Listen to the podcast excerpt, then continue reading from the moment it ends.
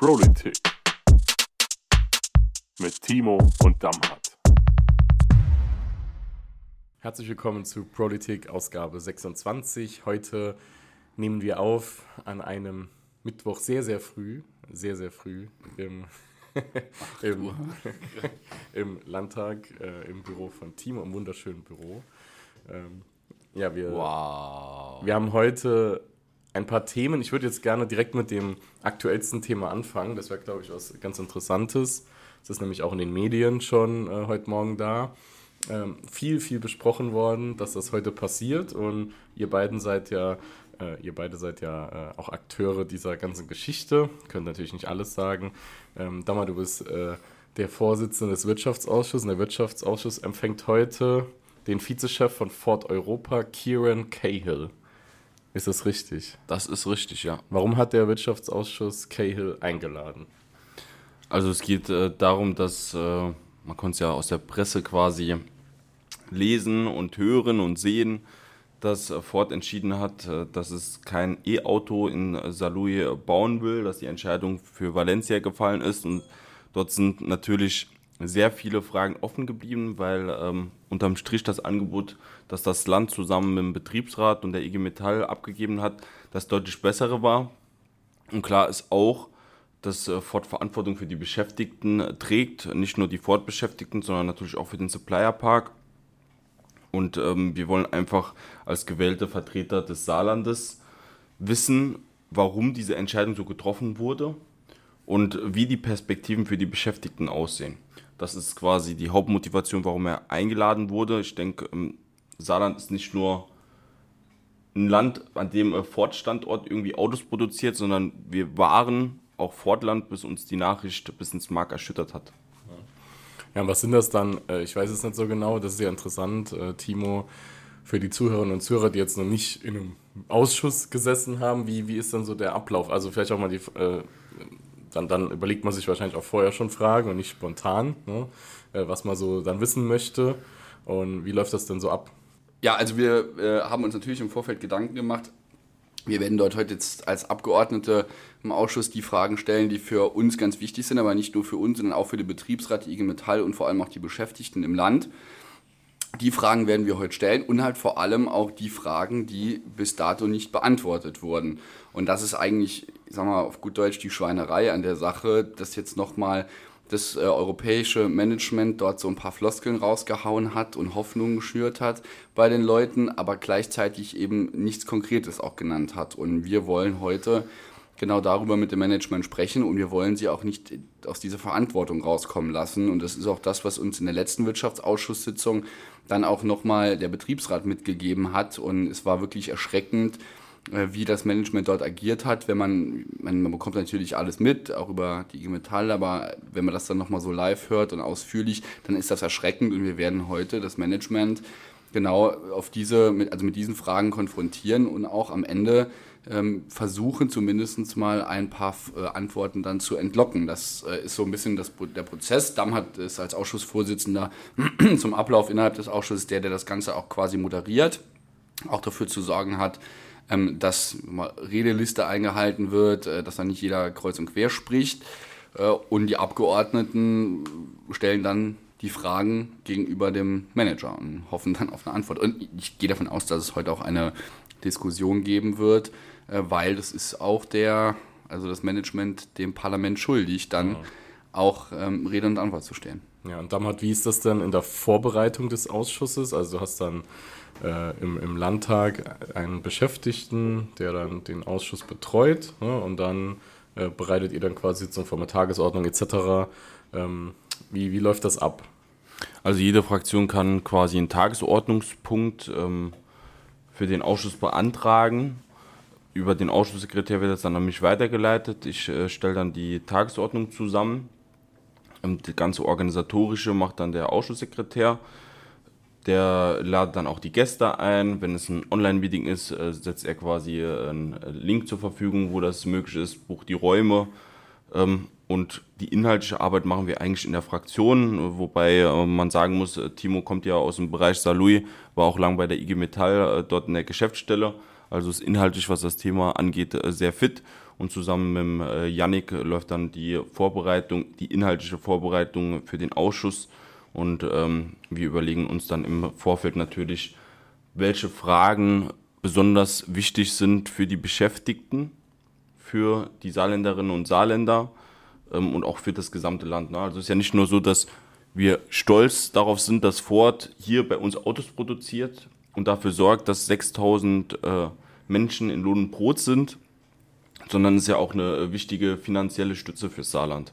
Und deshalb ist das eine Entscheidung, die sowohl für ähm, die Beschäftigten wichtig ist, als auch fürs Land. Ja, und was kommt jetzt? Äh, jetzt findet diese Sitzung statt, die ist ja nicht öffentlich ne, in der Regel. Das ist richtig. Ähm, was wird dann nachher dabei rauskommen? Kommt da was raus? Oder wird im Nachgang, gibt es, das ist ja auch interessant, es gibt ja auch oft Interviews danach, wo man so ein bisschen allgemein was sagen kann. Wird vielleicht auch der Fortchef da noch interviewt vor der Tür oder so? Wie, weiß man da was? Oder ist das üblich? Also was rauskommt, das musst du uns dann äh, so gegen 1, 2 Uhr wieder fragen. Dann wissen wir mehr, aber in der Regel finden danach äh, Interviews ähm, statt. Und ich bin mir sicher, dass es Interviewanfragen auch an den äh, Vize-Europachef geben wird. Die entscheidende Frage wird nur sein, ob er diese Interviewanfragen annimmt. Ja. Wenn du mich fragst, würde ich jetzt sagen, nein. So, rein von meiner Vermutung her. Ähm, aber natürlich wäre es äh, gut und richtig, ähm, zumindest mal gewissermaßen Anstand zu zeigen und Verantwortung den äh, ganzen Beschäftigten, ähm, um Rede und Antwort zu stehen, nachher nicht nur im Ausschuss, sondern auch in der Öffentlichkeit, damit man auch die Sicherheit hat. Ne? Also es gibt wirklich viele Nachrichten, die auch Timo und mich erreicht haben, die ähm, sehr schwierig sind. Zum Beispiel gab es Beschäftigte bei Ford, die irgendwie ein Auto finanzieren wollten oder die ein Haus finanzieren wollten und die keinen Kredit von der Bank bekommen wegen diesen negativen Nachrichten. Mhm. Und da hat man ja Verantwortung als Chef, wenn man all die Jahre predigt, dass das ein Familienbetrieb ist und dass bei Ford jeder geduzt wird, egal in welcher Position er ist. Das Duzen kann man sich in die Haare schmieren, wenn man am Ende nicht für die Sicherheit der Jobs sorgt. Äh, vielleicht ganz kurz dazu. Also die Anfragen gab es von der Presse gegenüber dem Management, die wurden nicht beantwortet. Mhm. Also das ist okay. äh, äh, der letzte, letzte Stand von gestern. Kann natürlich sein, dass sich das nochmal ändert, aber das ist auch das, was der Betriebsrat uns in der letzten Ausschusssitzung nochmal mitgegeben hat äh, und auch allgemein öffentlich vertont, nämlich, dass es ja eigentlich nicht sein kann, dass ich sag mal, komplett medial in Deutschland im Moment nur der Betriebsrat kommuniziert ja. und die Unternehmensseite überhaupt nicht. Und das, das stimmt, ist eigentlich ja ähm, dass also die Frechheit äh, an sich, dass überhaupt keine Kommunikation zwischen Unternehmen und Beschäftigten stattfindet. Und wir hatten das auch nochmal ähm, nachgefragt. Äh, wie läuft denn das jetzt in dem Werksurlaub? Da sind jetzt Wochen lang, wo die Beschäftigten keine Informationen bekommen, wenn der Betriebsrat es nicht tun würde. Und Markus Thal, Holger Michel und Co. werden jetzt dort unterwegs sein und werden die Leute informieren. Aber das Unternehmen, das ist denen völlig egal, dass dort jetzt Menschen irgendwie drei, vier Wochen zu Hause sitzen und überhaupt nicht wissen, wie es mit der Zukunft ja. weitergeht. Und das ist, ist eine Frechheit. Und da müssen wir ihn heute, äh, müssen wir ihn heute auch greifen und müssen ihn darauf ansprechen, wie er sich das vorstellt. Das ist eben keine gute Kommunikation und das sollte in keinem Unternehmen so laufen und vor allem nicht in einem Unternehmen, bei dem sich jahrzehntelang die Beschäftigten wirklich äh, ja mal kaputt geschafft haben und alles für das Unternehmen getan haben ähm, und viel Verzicht auch geübt haben. Also das ist ähm, kein guter Stil. Mhm. Ja, also eigentlich ein beschissener, sorry. Ja, ab, absolut. Wir werden auch da äh, sicherlich noch lange dranbleiben. Wir müssen auch drüber reden. Ähm, wir haben quasi in jedem Podcast die letzten Wochen über Ford gesprochen. Ne, da, also wir haben jetzt auch, also es gab jetzt keine Kritik dafür, aber es ist ja auch ein, ein guter Punkt. Wir müssen natürlich drüber reden, weil wir, ihr seid ja äh, auch für den Landtag angetreten, genau die Frage zu beantworten. Ne? Gute Lebensverhältnisse durch gute Arbeit insbesondere. Und da ist Ford natürlich als einer der größten Arbeitgeber ganz, ganz entscheidend. Und da ist auch ganz entscheidend, das ist meine Überleitung zum nächsten Thema, ähm, das Thema S-Volt. Ja? Ansiedlung neuer Arbeitsplätze, die äh, wir auch vorantreiben müssen, gerade vor dem Hintergrund Ford. Und Timo, ich werde die Rede auch verlinken äh, in den Show Notes. Äh, du hast letzte Woche Mittwoch ähm, ja eine Rede dazu gehalten zur Thematik. Also es war so, so war das Thema war ein anderes, aber es hat äh, es ging um E-Fuels, glaube ich, offiziell. Und, und, da hat man noch, da, da gab es noch einen Nebensatz, aber das war schon passend auch zum Thema, ne? Äh, äh, Technologieoffenheit die muss man eben in alle Richtungen denken. Und ähm, dementsprechend war das ganz interessant. Vor allem, du hast dich ja auch dann noch ein bisschen gebettelt mit der CDU-Fraktion. Ähm, also ich muss sagen, ich fand das richtig gut, das zu sehen. Es war schon, ich sage jetzt schon mal, schon ein bisschen härter, aber es war trotzdem noch auf einer, auf einer ordentlichen Ebene miteinander aus meiner Sicht. Ähm, wie war das denn? Weil du bist ja auch auf die Leute eingegangen. Es gab noch eine Kurzintervention, ich glaube von Max Speicher dann. Mhm. Ähm, wie gesagt, das könnt ihr alles mal nachschauen, ähm, wie im Plenum debattiert werden kann. Naja gut, ich, ich bin froh, dass wir, äh, dass wir so diskutieren. Also das zeigt nochmal, dass da auch was passiert und ich glaube, das ist auch nochmal für die Menschen draußen wichtig, dass wir da nicht drin sitzen im Parlament und nicken einfach alles ab, sondern dass es da wirklich auch um streitbare Dinge geht. So. Ja. Und es ging um Technologieoffenheit und ich war Tage davor ähm, wie einige andere ähm, der SPD-Fraktion. Wir waren da wirklich stark vertreten. Das war ja ein, am Abend davor genau, tatsächlich. Genau, ne? Wir haben ja Dienstag aufgenommen. Genau. Kurz, kurz mal ja. nochmal zur Rekapitulation. Wir haben schon am Dienstag schon letzte Woche drüber geredet und da war direkt im Nachgang abends war die Veranstaltung. Genau. Äh, ja, und der Gemeinderat, der dann dort getagt hat, das war, ich muss ja echt sagen, es war, war eine Katastrophe. Also die BI hat dort unfassbar die Leute vernehmend beschimpft. Und das hat mir wirklich auch leid getan, weil die Menschen, die sich dort kommunalpolitisch engagieren, die kämpfen für Demokratie und auch für Mitbestimmung vor Ort in den Kommunen. Und äh, was ich dann erlebt hat, ist es nach wirklich einer guten, umfassenden Rede nochmal von Ralf Cavelius als Fraktionsvorsitzender der SPD, der CDU-Fraktionsvorsitzende angefangen hat, äh, quasi bei den Bürgerinitiativen zu fischen mit wirklich Augen, also wirklich fadenscheinigen Argumenten, äh, komplett darauf eingegangen und da ist mir echt irgendwann die Hutschnur geplatzt und äh, ich kann es, also ich, das ist eine grundsätzliche Frage, möchte ich Technologieoffenheit und möchte ich neue Technologien wirklich auch ansiedeln? Und da muss die CDU einfach nochmal innerhalb der eigenen Partei das klären. Das hat auch nichts damit zu tun, dass ich also ich will trotzdem die Rechte bei den Kommunalpolitikerinnen und Kommunalpolitikern lassen, aber es kann halt nicht sein, dass die CDU im Saarland äh, für Technologieoffenheit und Ansiedlung wirbt, die CDU dann aber vor Ort äh, das verhindert, weil dann gibt es irgendwo kein Matching mehr. Ja. Und die Landesregierung kann dann, in, wenn das in jeder Kommune so ist, dass da keine, ähm, sag mal, äh, Konstanz irgendwie drin ist, dann kann die Landesebene jedes Mal sagen, wir wollen eine neue Ansiedlung und jedes Mal kommt die CDU vor Ort und sagt, nee, wir fischen lieber ein paar Wählerstimmen aus der BI. Und das geht halt einfach nicht und das ist halt keine kluge, intelligente Wirtschaftspolitik und überhaupt keine kluge Arbeitsmarkt- und Sozialpolitik. Und das musste an der Stelle nochmal gesagt werden, weil auch das Thema E-Fuels eins ist, dass ich als eine potenzielle Chance sehe. So haben wir auch, deshalb haben wir auch zugestimmt diesem Antrag bei der CDU, weil wir es überhaupt gar nicht einsehen, einfach nur aus Juxendollerei abzulehnen. Ähm, der Antrag war nicht schlecht, aber er hat halt viele Dinge, und das hatte ich in der Rede auch nochmal gesagt, einfach überhaupt also komplett ausgeblendet. Ja, wir, die CDU verwehrt sich gegen Windräder, ähm, Ausbau erneuerbarer Energien, da haben die jahrelang blockiert.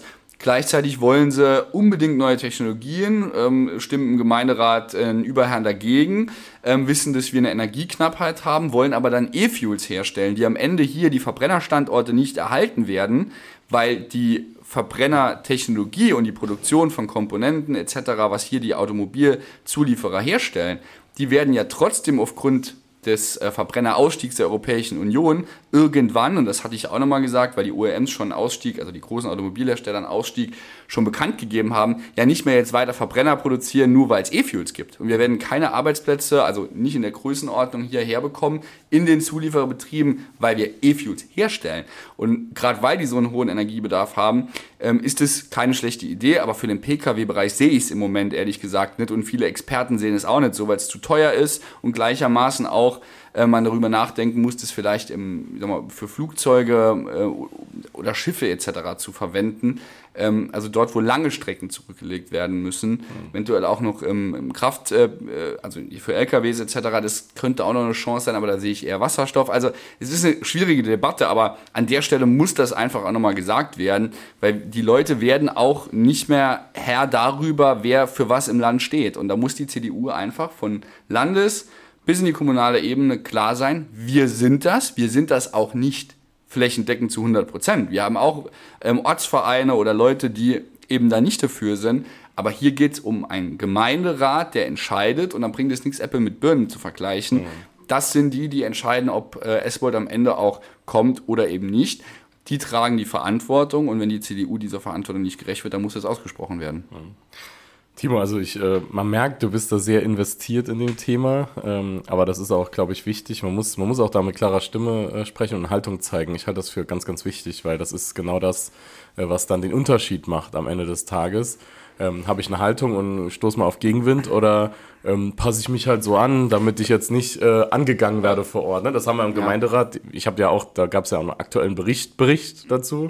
Da hat man das ja auch gesehen, wie da aufgeheizt die Aber Stimmung war. Tu, lass mich noch einen Satz sagen. Da- Das Schlimme ist nicht, dass Gegenwind kommt, sondern es ist die Art und Weise und der Stil, wie der Gegenwind kommt. Also Ja. das ist bei den Gemeinderatsmitgliedern, das ist teilweise bei mir so, wenn einen Nachrichten erreichen, da geht es nicht mehr um, ey, ich habe eine andere Meinung. Ja. Gibt es auch welche, die das wirklich sehr sachlich schreiben. Es gibt aber auch welche, die einfach nur beleidigen, drohen ähm, und unter die Gürtellinie gehen. Und das muss die das geht CDU sich auch nochmal vor Augen führen.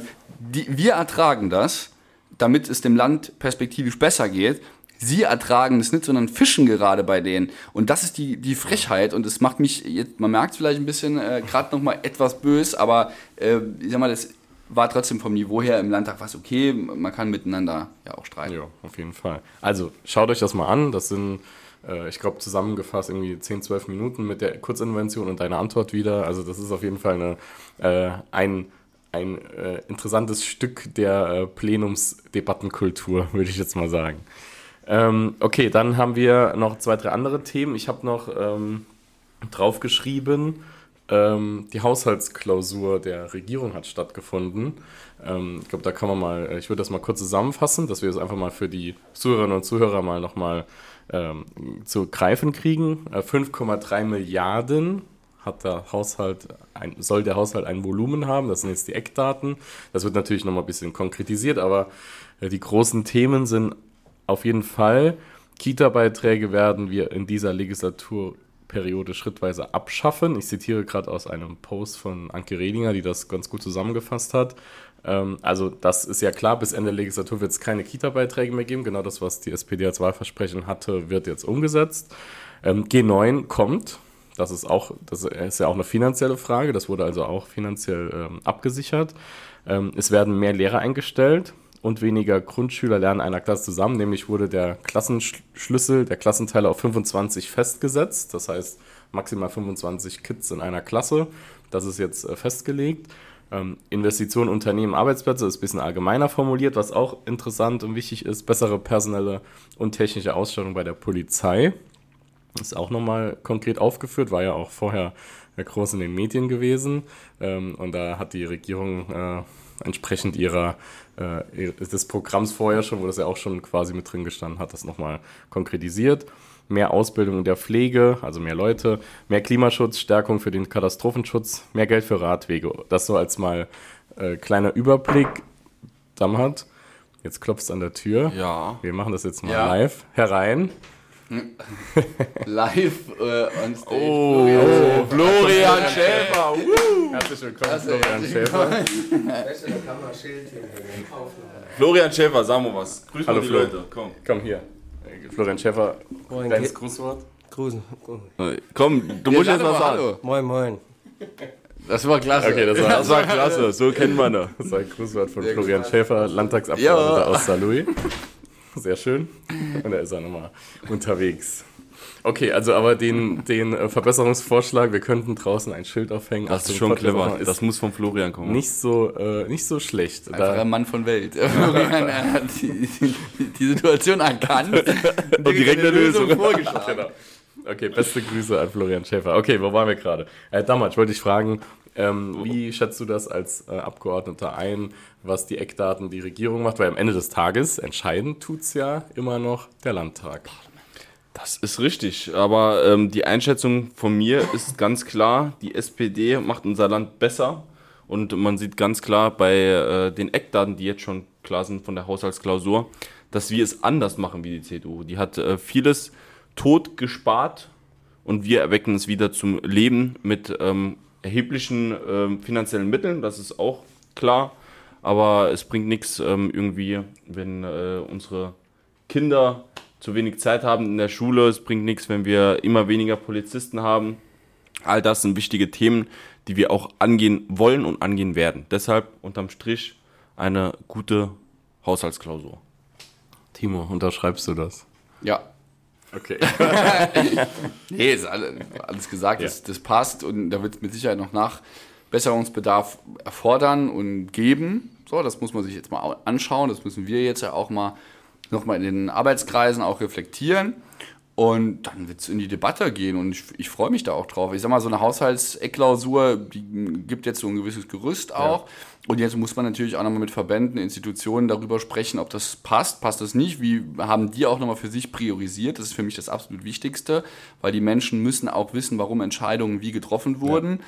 Äh, Und es hat in der Vergangenheit so eher dieses Ding stattgefunden, ist nicht genug Geld da fertig, aber man muss den Menschen erklären, weshalb man Geld in eine Sache investiert und weshalb in eine andere zum jetzigen Zeitpunkt vielleicht noch nicht.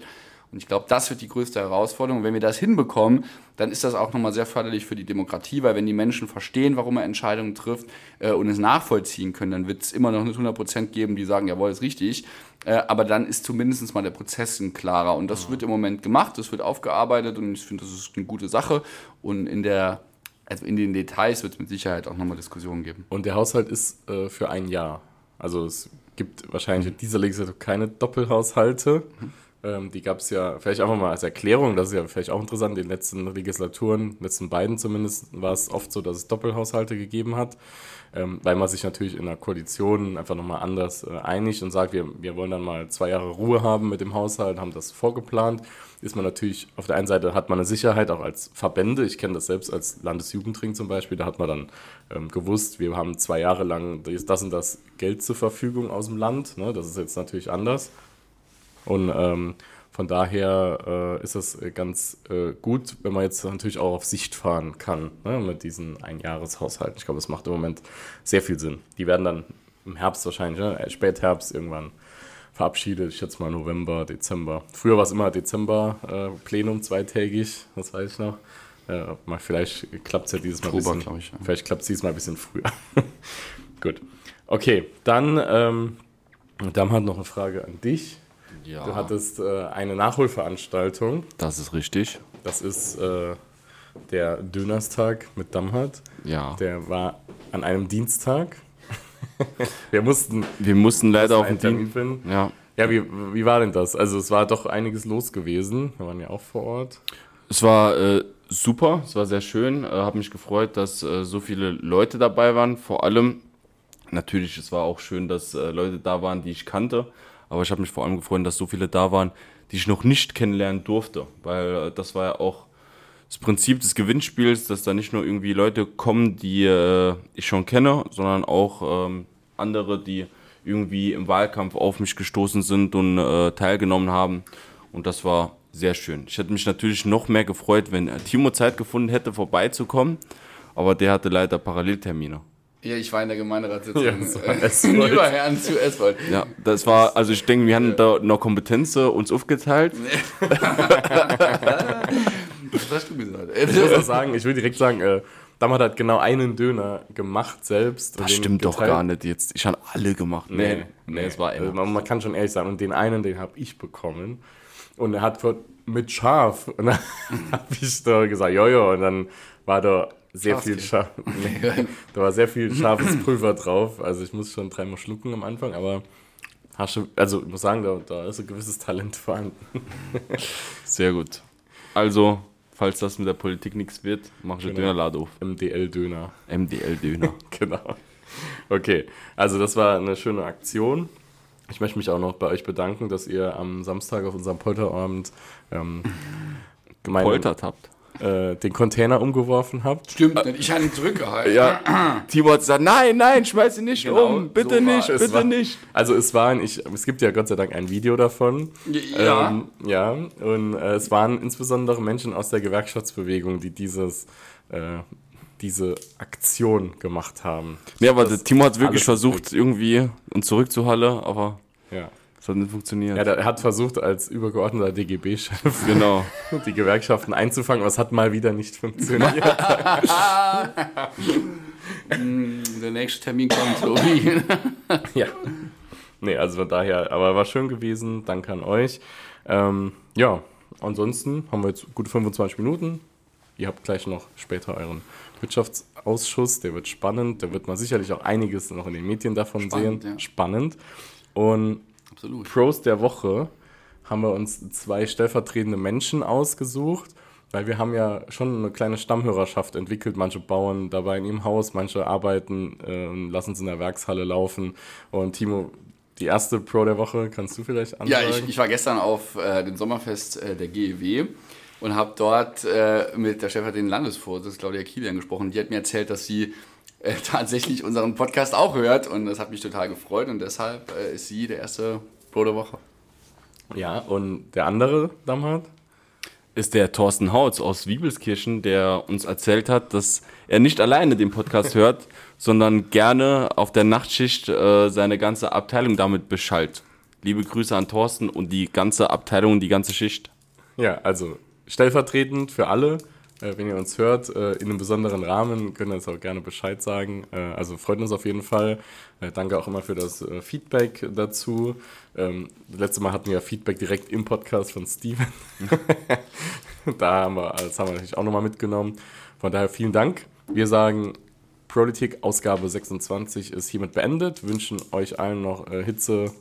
Äh, Beständige, hitzebeständige Tage und hoffentlich mal ein bisschen Abkühlung und auch mal Regen. Und falls ihr in der Schule seid und das hört, sagt euren Lehrer, Timo A. hat euch erlaubt, nach der vierten Stunde zu gehen. genau. Genau, der ist äh, DGB-Chef, der hat da ein klar. für, für Entscheidungsgewalt. gute Arbeit und Lehrbedingungen. ja, genau. Okay, macht's gut, bis dann. Ciao. Tschüss.